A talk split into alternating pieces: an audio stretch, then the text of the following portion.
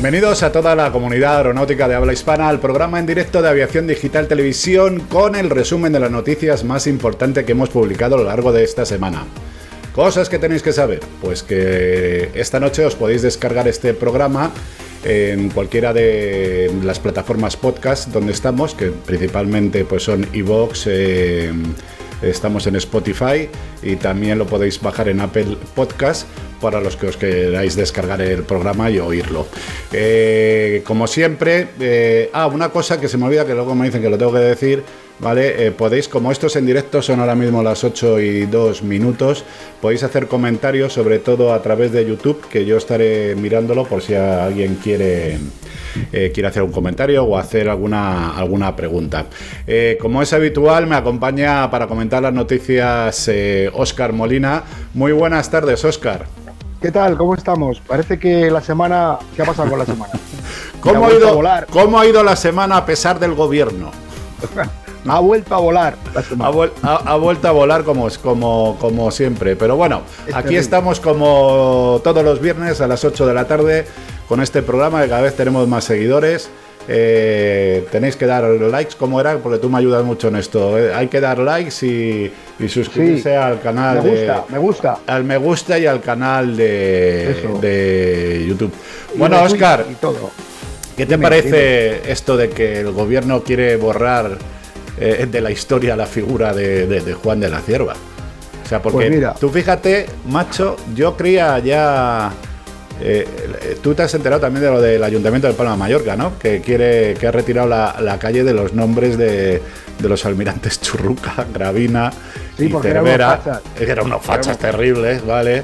Eh, que estaban ahí en el siglo XIX, ¿no? Me parece que era. Sí. Y, y, joder, y decía, leí el otro día en Twitter de nuestro querido amigo Arturo Pérez Reverte eh, pues diciendo, ha llamado idiota ¿no? al alcalde de Palma por semejante tonterías. Pero la idiotez se contagia. Esto debe ser como algo, algo vírico. Y, joder, y por eso te preguntaba que si habías leído todo el tema este de, de, lo de Juan de la Cierva, que le quieren... Pues mira, yo creo que cuando... Mira, en el pueblo y mujer dicen, hay un dicho que me gusta mucho, que es cuando un tonto coge una linde, date por jodido. Con perdón. O sea, ya tira para allá. Eh, poner ciertas, ciertos instrumentos en manos de ignorantes es algo parecido a darle un lanzallamas a un mono.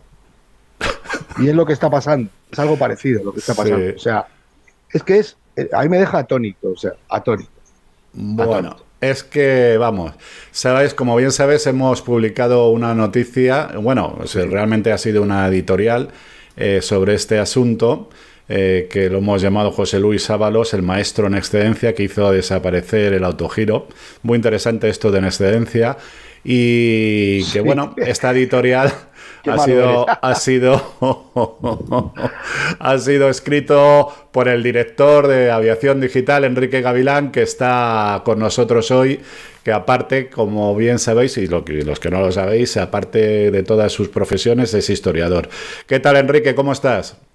Pues muy buena, es, eh, estupendamente. Cada vez alegrándome más de haberme especializado en la geografía. ¿Eh? Porque viendo todo esto con un poco de perspectiva desde arriba, pues, pues nada, pues, pues, pues viendo la jugada y lo que se está produciendo, que es tremendo. ¿no? Pero eh, es que yo no sé, a lo mejor tenemos que, obligar a que los políticos hagan una EBAU, ¿no? O un, algo de conocimiento general o, alguna historia y además se basan, eh, pues bueno, en, el relato, ¿no? Por decirlo de alguna manera, de, un historiador de un tal Ángel Viñas, que, Enrique me tiene que contar cosas curiosas, ¿no? Porque este, este fue un gran franquista, además. Bueno, eh, fue una persona, a ver, si... ¿Cómo decir que fue un gran franquista probablemente, pero que tuvo grandes puestos durante el franquismo, sí. De asignación libre, creo recordar. Sí, en el Fondo Monetario Internacional. En Washington ah. estuvo entre el 69 y el 70. ¿eh? Luego en la embajada, eh, como agregado comercial en la embajada que seguía vivo Franco, porque cambian las fechas. ¿eh? y, bueno, luego ya posteriormente escribió un libro sobre el tema del oro de Moscú. Entonces es un economista, fundamentalmente su formación es del Cuerpo Superior de Técnicos Comerciales y Economistas del Estado. Sí. Y obtuvo la plaza por oposición, por cierto, con el número uno de su, de su promoción, ¿eh? el año 1968, el año en el que estaba Francisco Franco todavía vivo. O sea, no era fácil obtener el número uno de la promoción en esa época sin, bueno, pues no sé, es que si empezamos, que es un poco el tema, ¿no? Cada uno tiene su pasado, su intrahistoria, y si empezamos a tirar de la manta y a rascar, pues la persona que ha hecho el informe, eh, la única persona, el único historiador, por, llamarlo así, que ha, hecho el informe eh, para ver si cumplía o no la ley de memoria histórica, Juan de la Cierva, nada menos, eh, pues es una, es una persona que, bueno, durante la época anterior, en la época de Franco, pues también tiene su pasado, como tantísimos españoles y, bueno, pues esa es la realidad, es el, hecho objetivo. Pues bueno, a lo mejor es que se quiere redimir, no tengo ni idea. Pero bueno, vamos a intentar contar a los que nos oyen, a los que nos escuchan y a los que nos ven, eh, bueno, cuál ha sido la raíz de este problema, ¿no? Porque si no me equivoco, iban a la Asamblea de Murcia aprobó que se pusiera el nombre de, de Juan de la Cierva de Juan de la Cierva al aeropuerto. Bueno, lo, aprobaron democráticamente, ¿eh? como se hace en un pleno de la Asamblea. Ah, que la aprobaron democráticamente. Joder, qué locura. Sí, sí, en el año 17. pero, pero, pero, ¿cómo puede ser? Lo han aprobado democráticamente. Qué barbaridad.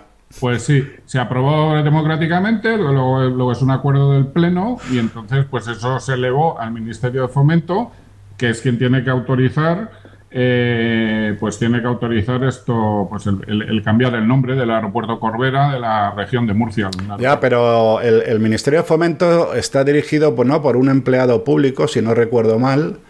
Eh, de apellido Ábalos, sí. Ah, de apellido Ábalos, eso. Ese, eh, ese. Ese, ¿no? El tonto de la Linde, el tonto, de la Linde. El tonto de la Linde, pero que además que este es maestro, ¿no? O sea, que debía saber algo. Es maestro, sí, creo que es además, no sé quién me dijo que era de educación física, ¿eh? concretamente, aunque no lo parezca. Joder.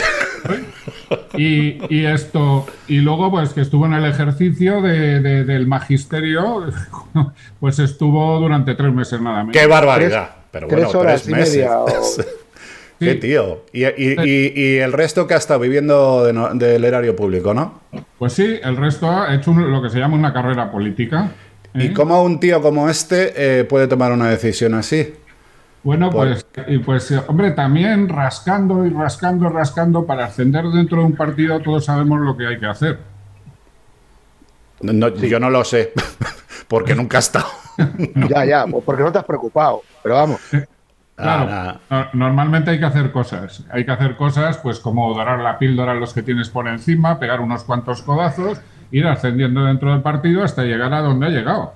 Hasta que te digan a la lista, te la ha ganado. Sí, sí. Entonces, bueno, pues todo esto pues eh, ha ido subiendo en su carrera meteórica dentro de, dentro de un partido político. Ese es su currículum, realmente, hasta llegar a ser ministro del, del, eh, del ministerio que maneja el mayor presupuesto de este país, por cierto. Sí si hacemos un resumen, el titular sería un señor cuya eh, experiencia profesional fuera de la política han sido tres meses ¿eh? Eh, del ejercicio como maestro, pues esto ha llegado, pues eso, a manejar el ministerio con más fondos de un país. No sé, los máster, tendrá que haber hecho un montón de másters para poder presupuesto pues de una manera pues eficiente para el contribuyente, ¿no? Me imagino. Sí, pero, fíjate, Eduardo, qué, qué grave es esto. O sea, cuando en un país, y ahora ya voy a dejar de decir bobadas, me poner serio. Cuando en un país es más importante las ideas políticas que tú tengas que lo que hayas hecho, vamos mal. Es decir, mm. yo no sé cuál era la ideología política del señor Juan de la Cierva, no lo sé. Tampoco me importa, ¿vale? No lo sé. Bueno, es que murió, en el, murió en el 36, ¿eh? Sí, bueno, sí, si, me, sale la historia. O decir, es que no me importa, no me importa. O sea, no estamos hablando de un señor que, por poner un ejemplo, haya ordenado unos fusilamientos o haya reprimido algo. No, es un señor al que estamos condenando por una ideología política. si, si la ideología política que tengas tiene la importancia de llegar a tachar tu obra, estamos, o sea, estamos mal, muy mal, muy mal. Sí, pero eh, el, colmo, el colmo de la imbecilidad, porque lo voy a llamar imbécil, y, yo me gustaría dejar claro pues a la gente que nos escucha o que nos ve, o bueno, en mi caso particular, ¿no? Esto no es una cuestión política, de ideología, Precisamente. Ni, de, nada de esto. O sea, yo lo que siempre denuncio y cada vez que hablo aquí eh, de manera libre, eh, es, eh, denuncio que estamos ante la peor generación de políticos y es lo peor que nos puede pasar. Y es lo peor que nos puede pasar. Porque es que las imbecilidades no acaban. O sea, no sé si os habéis enterado que a raíz de todo esto eh, quieren eliminar los nombres de Santiago Ramón y Cajal, Gregorio Marañón y Juan de la Cierva de los premios nacionales de investigación. Quieren quitar los nombres. O sea, es una cosa acojonante. O sea, de... sí. Y de, Blas, eh, Blas Cabrera y otros tantos científicos españoles de una generación que están por ahí que ni siquiera han llegado a conocer el pueblo español porque no tienen la suficiente divulgación esos, claro, esos premios.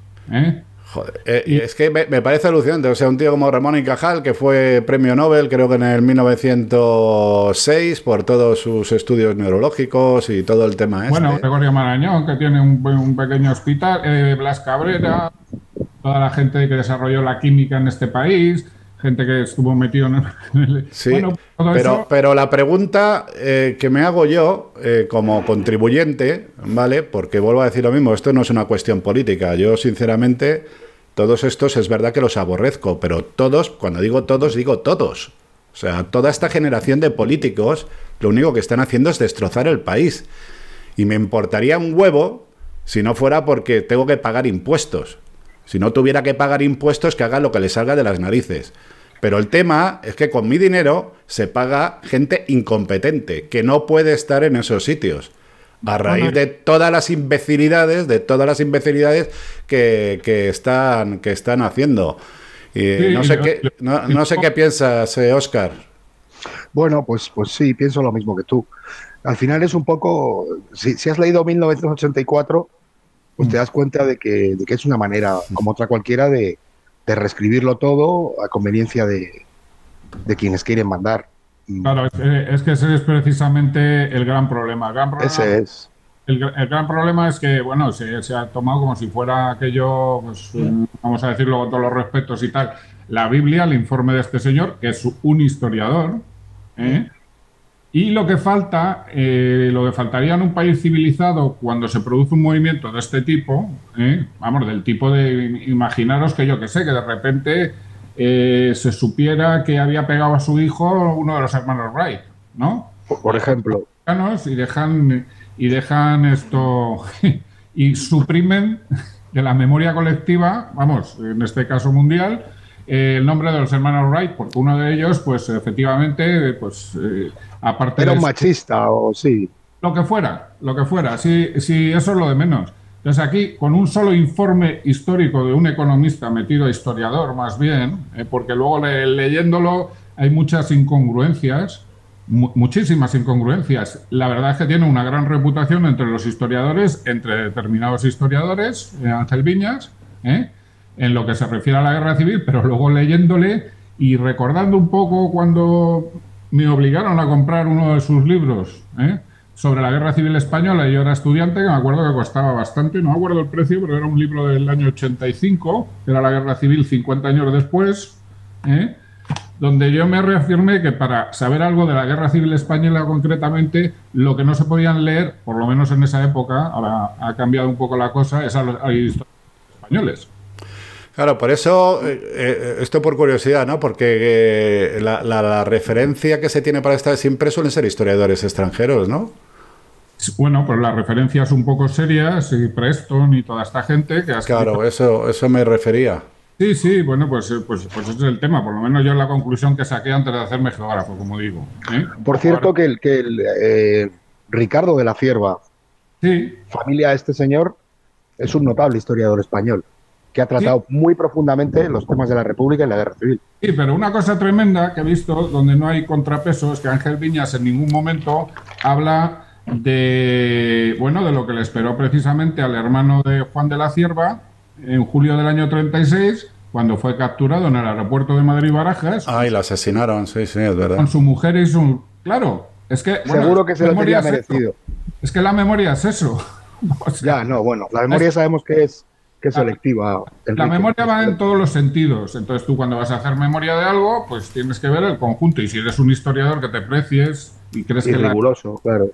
la historia debe ser una ciencia, pues cuentas todo. Porque a lo mejor Juan de la Cierva, un poco mosqueadillo cuando falleció en el año 36, en diciembre, ¿eh? con, la, con, la, con la guerra civil en general ¿eh? y con la República cuando ya sabía que desde julio de ese año habían cogido a su hermano en el aeropuerto de Barajas.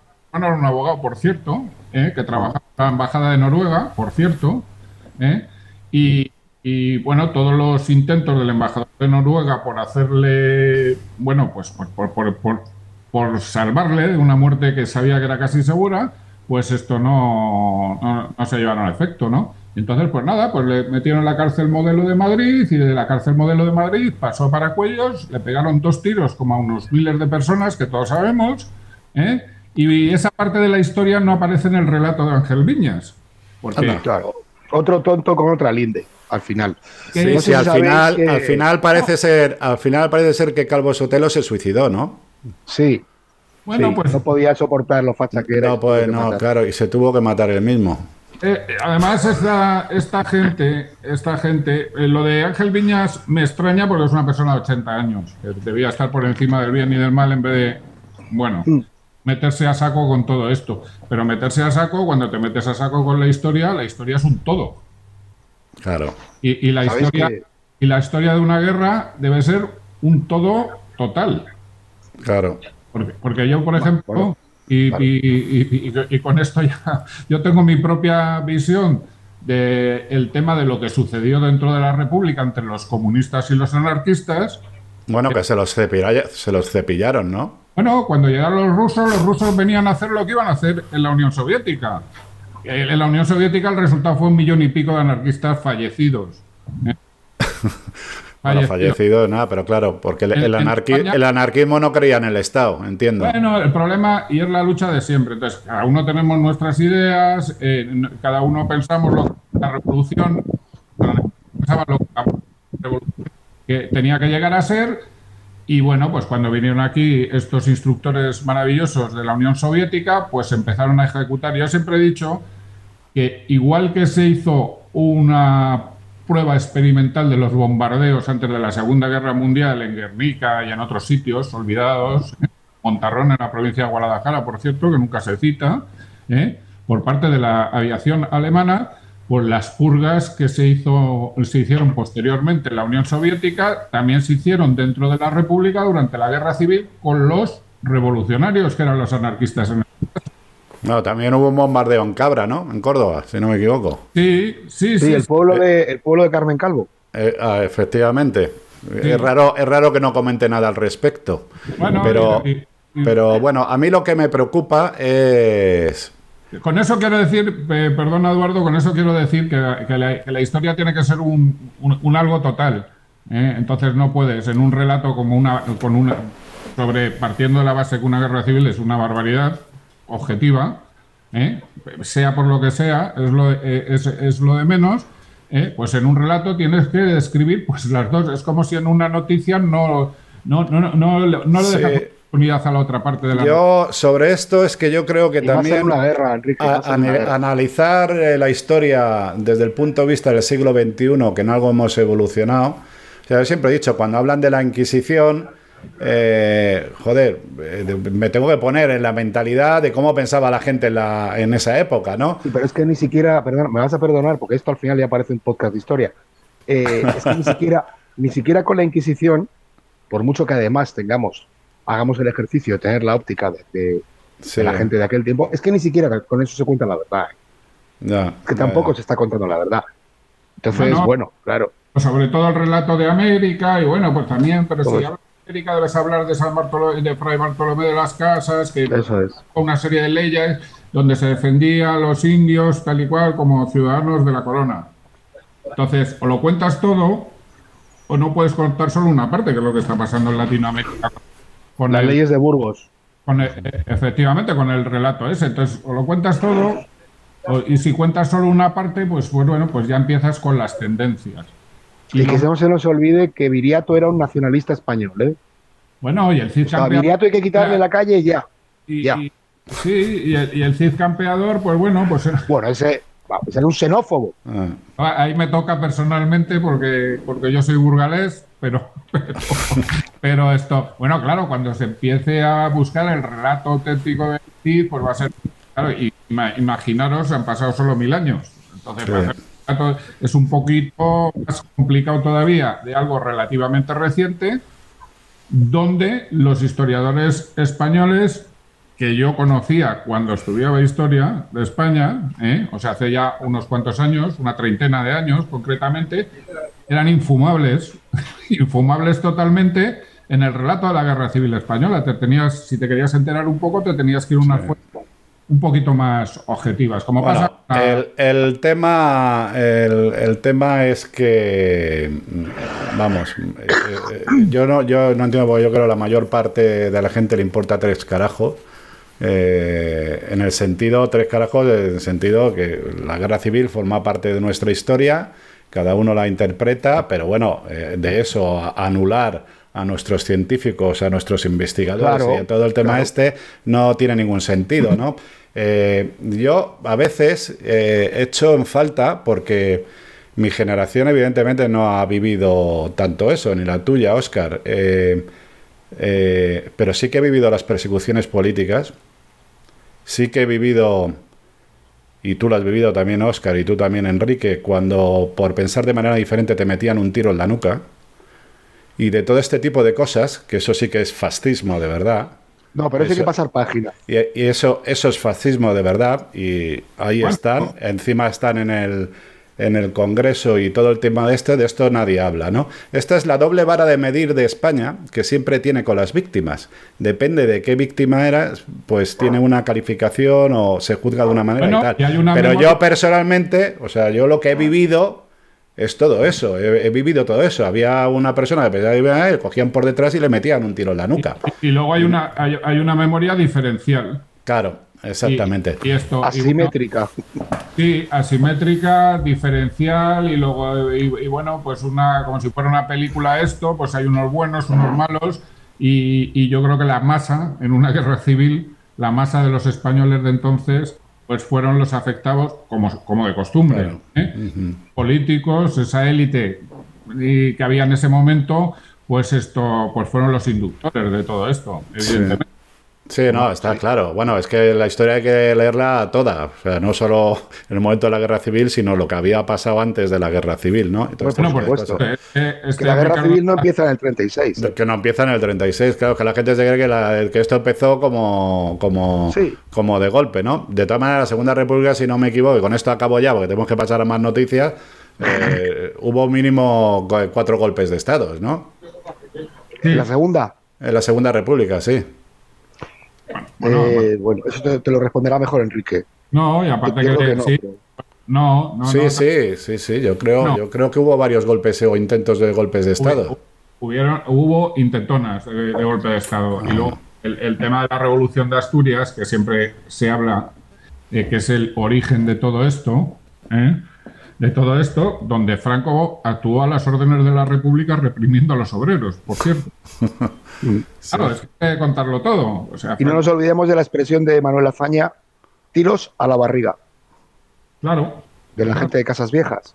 Sí, yo, el otro día hablaba, ¿no? De las expresiones de Largo Caballero, que yo me acuerdo cuando le trajeron a Madrid, que le trajeron a Madrid, eh, Largo Caballero, pues diciendo lo del. bueno, incitando al uso de las pistolas desde el púlpito del, Congreso de los Diputados, en definitiva. Pero bueno, vamos a ya dejar este tema. ¿se, puede, ¿Se puede recomendar a un colega? Sí. Es que me, he acordado, me he acordado de, todo esto, me he acordado. Mira, eh, porque la verdad, hoy estamos hablando más de historia que de aviones, pero bueno, no deja de ser súper interesante. Sí. Hay un podcast de un, de, un, de un señor, un señor en todos los sentidos, además, que se llama Memorias de un tambor. Ah, sí, sí, sí, lo tengo. Yo quiero recomendar a todo el mundo. No, no, yo, yo también, ¿eh? porque lo tengo además dentro de mis listas. Sí sí, Y concretamente, te lo cuenta todo muy bien. Pero concretamente, eh, el relato que hace este señor de la Segunda República, todo el estado social eh, y histórico, e histórico previo a la guerra y de la guerra, es fantástico. O sea, hay que descargarse todos los programas de este señor, de Memorias de un Tambor, y escucharlos. Pero este tema concretamente está tratado de manera magistral. De verdad que lo recomiendo. Oye, comentaros también que hoy mismo el Colegio de Ingenieros Aeronáuticos ha solicitado a Ábalos que reconsidere la decisión de impedir que el aeropuerto de Murcia se llame Juan de la Cierva. Y luego también la SAE, la Sociedad Aeronáutico Sociedad Aeronáutica Española, eh, pues también ha sacado un artículo en este sentido elogiando eh, el elogio aeronáutico lo llama de Don Juan de la Cierva y Coderniu en un también en un en un artículo pues poniendo. y, en ese, y, en ese, sentido, Eduardo, he hablado con gente, bueno, con intelectuales de los que hay ahora, que los hay, ¿eh? y que funcionan bien, incluso en el ámbito universitario, eh, un poco sobre su parecer sobre todo esto. Y claro, lo, que me decía es que hay un problema fundamental con este tema de ya de concretamente de Juan de la Cierva y del autogiro, ¿eh? Es que hay eh, eh, lo que se llama eh, el, Instituto de España, donde están todas las reales sociedades españolas de física, matemáticas, tal, que es el organismo que se debe pronunciar sobre el informe de Ángel Viñas, de forma oficial. Y entonces, pues bueno, me comentaba eso. De, hecho, hay una sociedad española de historia de las ciencias y de las técnicas. organismos que, que, bueno, que están ahí un poco figurantes, pero que a la hora de pronunciarse sobre una barbaridad como esta, como la que he cometido, desde el punto de vista histórico, ¿eh? de la técnica de la historia, ¿eh? pues se deberían eh, pronunciar al respecto. Porque además esto me, estaba diciendo esta persona y dice, la Real Academia de las Ciencias, pues, pues tiene mucho que decir en esto. El Consejo Superior de Investigaciones Científicas también debería. El, el ¿cómo se llama? la, universidad, la Universidad Complutense, la Politécnica, el claustro de rectores. Dice, estos son los organismos, decía, que en un país un poco avanzado se pronunciarían cuando hay un informe de parte de un solo historiador en un sentido eh, contraargumentando desde el punto de vista científico histórico eh, eh, cuáles son cuáles son los motivos por los que no debe suprimirse del, imaginario por así decirlo el autogiro y la memoria de la cierva, ¿no? Bueno, oye, pues nada, dejamos este tema para que no sea un podcast histórico. Si quieres, Enrique, te quedas y este le va a gustar mucho a Oscar. Oye, si queréis, hacemos uno. Sí, también podíamos hacer uno, sí, sí, totalmente. totalmente ¿eh? Eh, eh, bueno, Oscar. Cuéntame. fútbol, fútbol. Ya, oye, ya sabes que soy muy futbolero, ya lo sabes. Oye, ya, ya, pero te, tengo que dar de la, enhorabuena, macho, que habéis ganado la liga campeones de liga, macho. Y esta vez no ha sido cada 20 años, ¿eh? qué hombre más solo siete. Qué hombre más más sufrido. Oye, hemos publicado esta noticia, ¿vale? Que así irónicamente hemos puesto vacunación España 1 tripulantes 0. Eh, eh, toda la historia, bueno, según lo que a, nuestro parecer, como siempre, son opiniones. Eh, Hombre, está bien que, vacunen a, los, a los eh, jugadores de fútbol de la selección nacional. Yo lo logro entender y además creo que forma parte de la lógica. Lo que no entiendo es por qué lo han hecho a última hora. Eso empezando por ahí, porque aparte les vacunan. Hoy, hoy mismo les han vacunado y hoy empezaba, ¿sabes? La, Eurocopa, Oscar. Y yo creo que juega, me parece que el lunes que juega España, ¿no? Juegan contra Suecia juega contra Suecia y todo el tema este. Todo esto está muy bien, ¿no? Eh, y me parece bien. Lo que pasa es que también, por otro lado, como bien sabes, de, organizaciones eh, de, profesionales, eh, como pueda ser el SEPLA, como pueda ser el Colegio de Pilotos, asociaciones de TCPs, etcétera, etcétera, y además avalado científicamente por organizaciones internacionales como pueda ser OACI, como pueda ser IATA, como puede ser eh, ASA, e incluso también organizaciones de acciones profesionales internacionales como IFALPA y ITF que recomiendan que las tripulaciones tienen que estar vacunadas. además me parece por algo muy lógico que es por la exposición que tienen, ¿no? Y además no solo la exposición que tienen, como bien sabes, esto no es solo estar en cabina, sino también te tienes que ir a los aeropuertos que están llenos de gente, transportes, etcétera, etcétera, y entonces ese es un riesgo. Entonces, a pesar de todos estos argumentos, a pesar de que estas acciones directamente se han dirigido al Ministerio de Sanidad y no les han hecho no les han hecho ni caso, ¿no? Y entonces seguimos, va a empezar la campaña de verano y hay muchas de las tripulaciones que, que no están eh, vacunadas.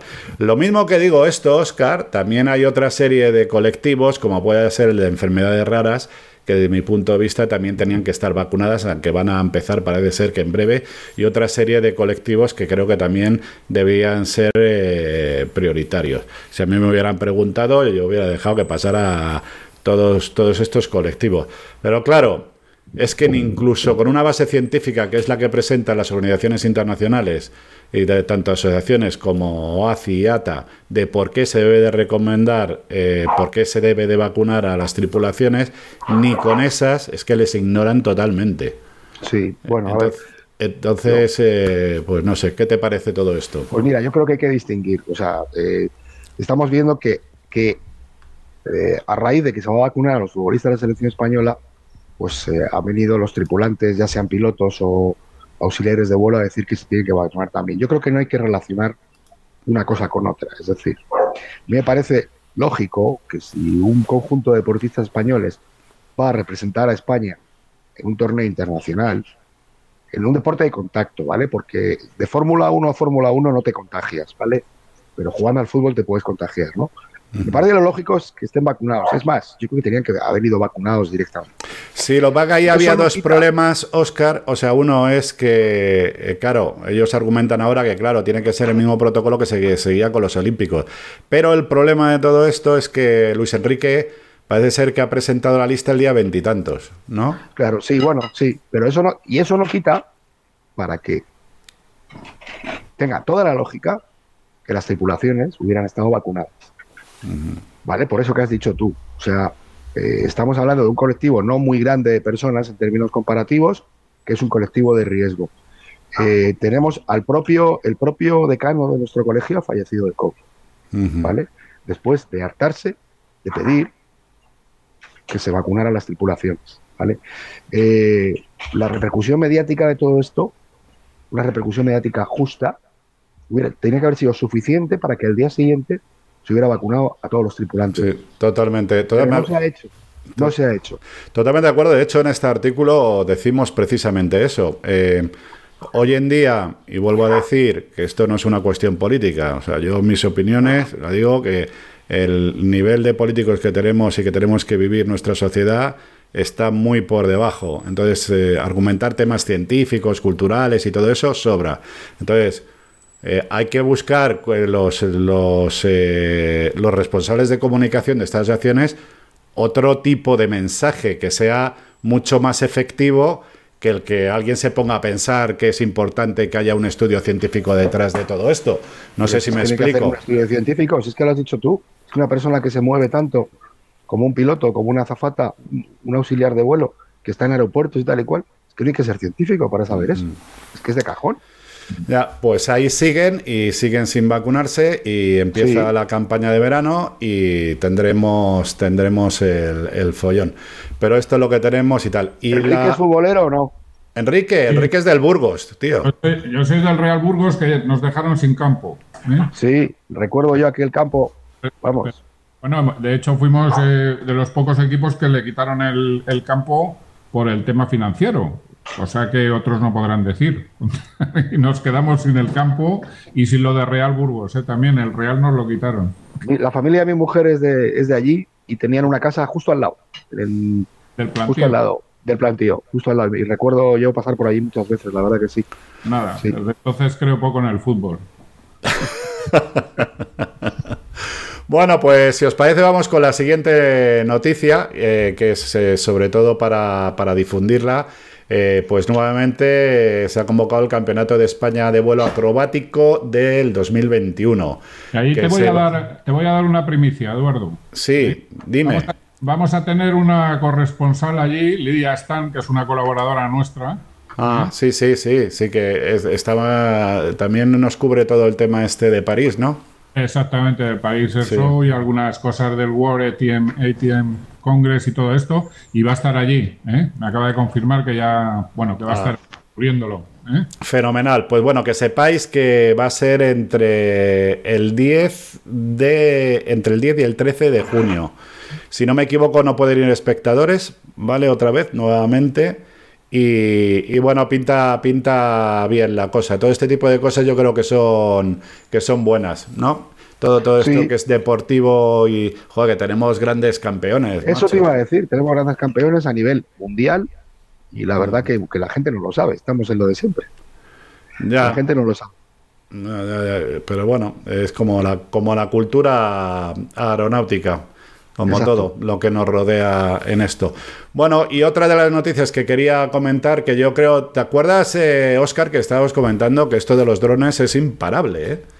eh pero totalmente imparable. Y, eh, bueno, acaba de anunciar Boeing que se ha hecho el primer rebastecimiento en vuelo de un UAS, o sea, un avión no tripulado el MQ 2570 75 joder 2570M vale y ha repostado en vuelo a un a un F18 o a un F18 tío. O sea esto es increíble. A dónde está dónde está dónde estamos llegando con esto de los drones además está preparado sobre todo para operar en portaaviones lo cual eh, estratégicamente desde el punto de vista de estrategia militar eh, va, a ser, eh, va, a ser bastante importante, un avance bastante importante. Eso es lo que me llamó a mí más la atención concretamente, el hecho de que tú puedas desmontar ese aparato, montarlo en tres minutos y meterlo en un portaaviones.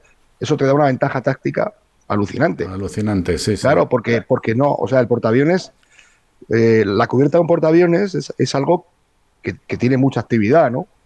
Y el problema que tienes es secuenciar a todos los aviones para que lleguen, reposten en los rearmes y vuelvas a, despegar. Si tú tienes en el aire algo que puedes, digamos, a demanda poner para repostar, estás ganando una cantidad, una, operatividad alucinante. Prácticamente es, es, brutal, la verdad. Por, cierto, que, hablando de la memoria, ¿eh? Juan de la Cierva, el otro Juan de la Cierva. Ah, nuestro amigo Codorniu. Nuestro Oces. Entonces, sí, efectivamente, pues uno de los inventos patentados suyos fue precisamente un no tripulado para despegar desde, desde eh, los portaaviones, ¿eh? Eh, que era un helicóptero no tripulado en el año 1972 y guiado por GPS. Ni idea tenía yo de eso. Sí, bueno, sí, sí.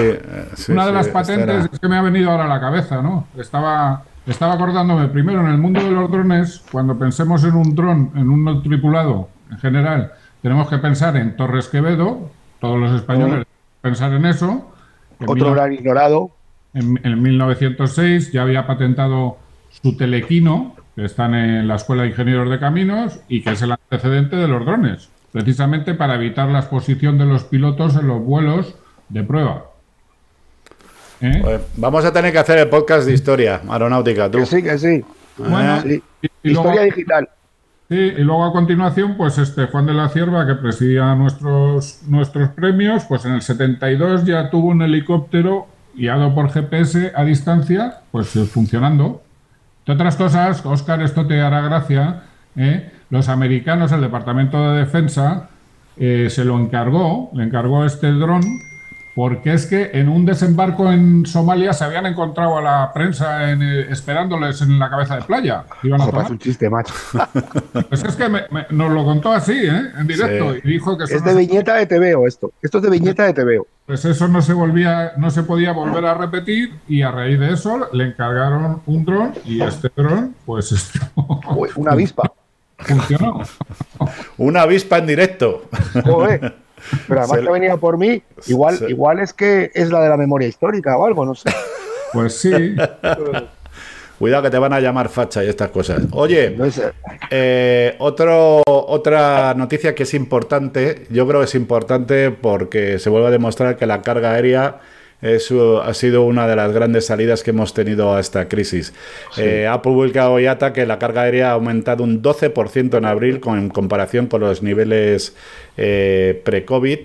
Eh, luego, siguen diciendo, macho, hay un dato curioso que les que faltan aviones de carga que ahora mismo esa demanda o ese, esa falta la están cubriendo las compañías eh, normales, las compañías de pasaje, con la adaptación de aviones, pero que hace falta, hace falta más aviones de, carga. Eh, está claro, eh, bueno, ya, ya te comenté, Oscar, que en Fitur tuve la oportunidad de hablar con el presidente de, de Iberia y y me, y me comentaba me comentaba precisamente eso que ellos ahora mismo tienen líneas que son rentables gracias a que combinan tanto carga como, como, como pasaje.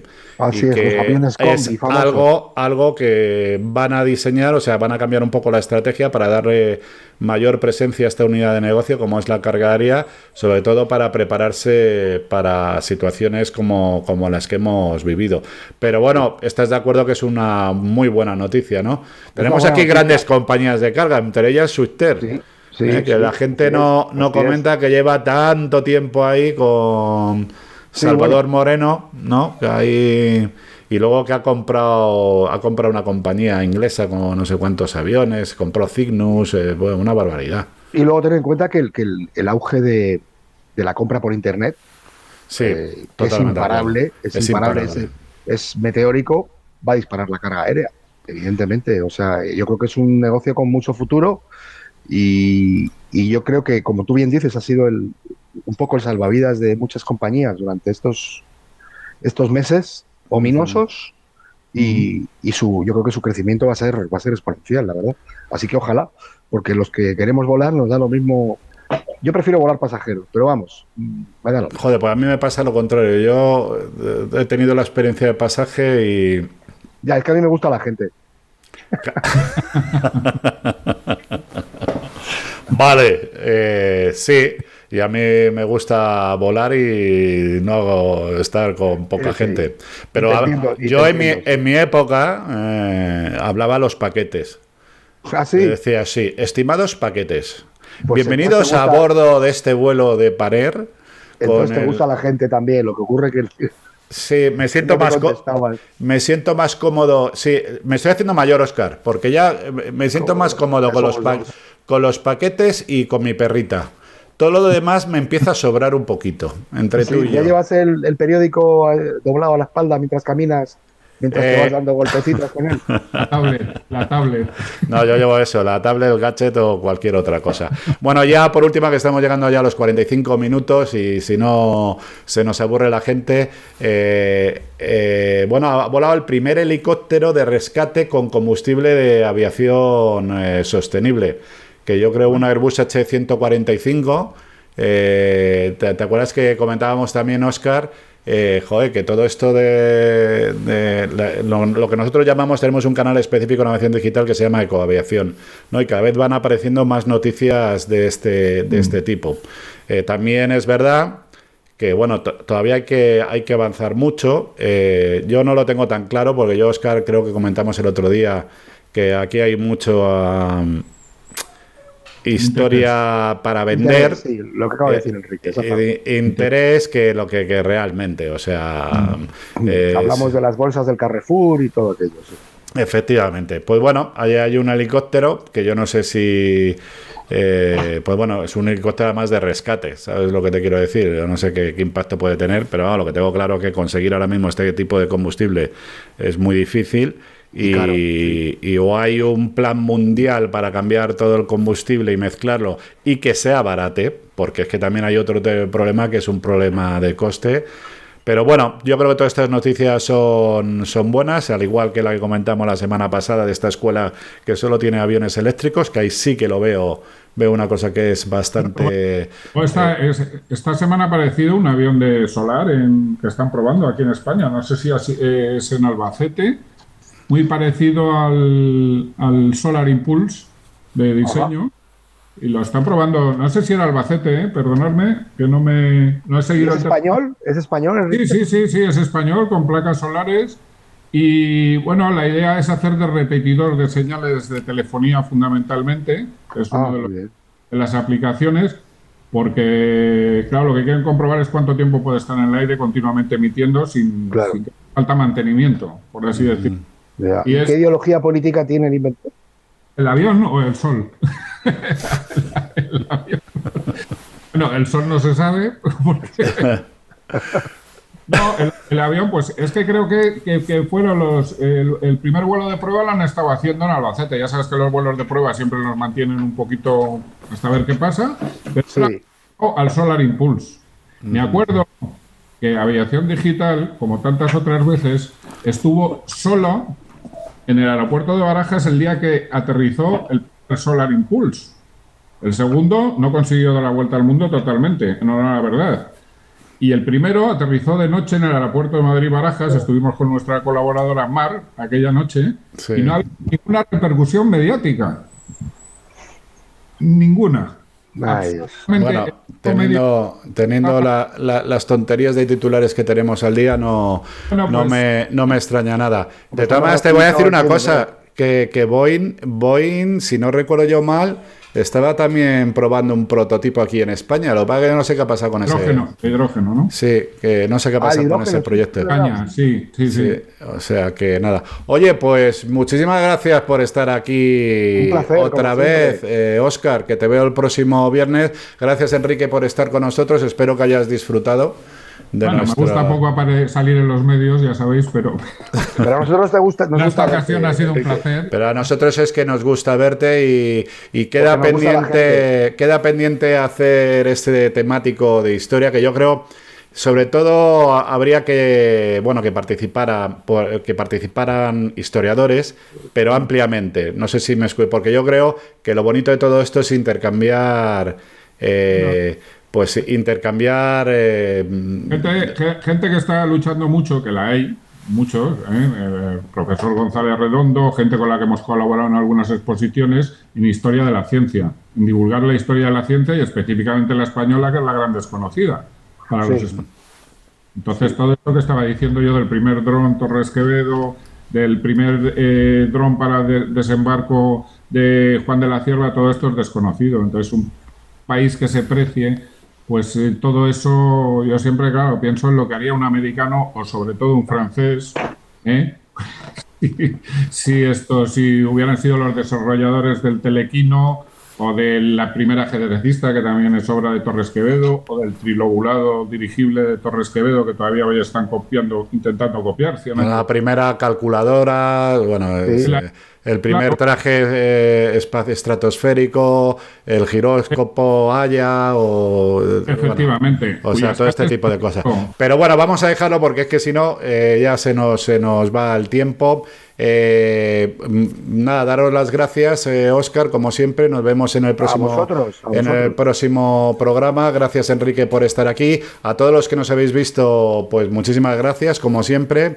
Eh, a los que nos vais a escuchar esta noche, pues nada, esperamos que disfrutéis de, este programa, que yo creo que ha sido interesante, que no se trata, vuelvo a repetir, insistir, de temas ideológicos, sino se trata de preservar nuestra historia eh, científica, nuestra historia de invenciones, toda nuestra historia que tiene que estar separada totalmente de los rollos estos que, que hay ahora.